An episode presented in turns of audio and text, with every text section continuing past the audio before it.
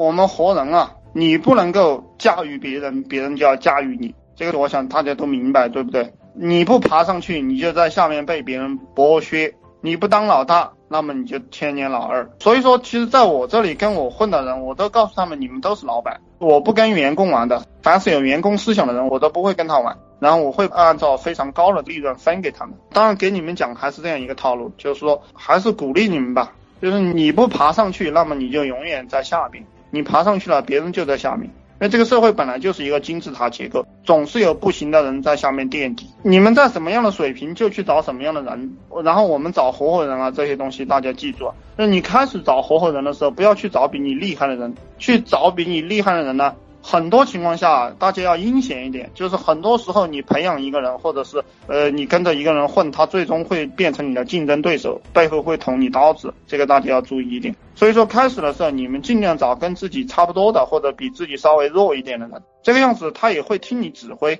也好带领。然后你找了比你强的人，他东搞西搞的，最后会对你不利，就是你培养出来了你的竞争对手，到最后你还搞不赢。你的这几个兄弟啊，你带的这几个人，初期的这样一个小团队，怎么都要给大家讲清楚，千万不要有藏着掖着的，特别是当老大，当老大其实是一个蛮无聊的一件事情吧，就是因为你的心里面的所有的东西都要讲给大家，你不能够有所隐瞒，一旦你有所隐瞒，就会体现在你的脸上，体现在你的行为上，大家看你就有点萎缩。然后你讲话也不会有那么有穿透力，没有感染力，没有号召力，没有影响力。只有当你对你那几个人完全坦诚的时候，你才会有感染力、号召力和领导力、影响力。包括这些政客，他们虽然说对外界有很多虚的东西，但他对他自己那几个非常亲近的人啊，他那个小团队外面有几个情人，外面有几个儿子，他都会告诉他们的。你必须要有一个心腹团队，大家之间是没有秘密的。然后你们的能量才会发挥出来。其实我们中国古代有一句话叫做“二人同心，其利断金”，其实也就是这个意思。兄弟只要齐心了，你什么事情都干得成。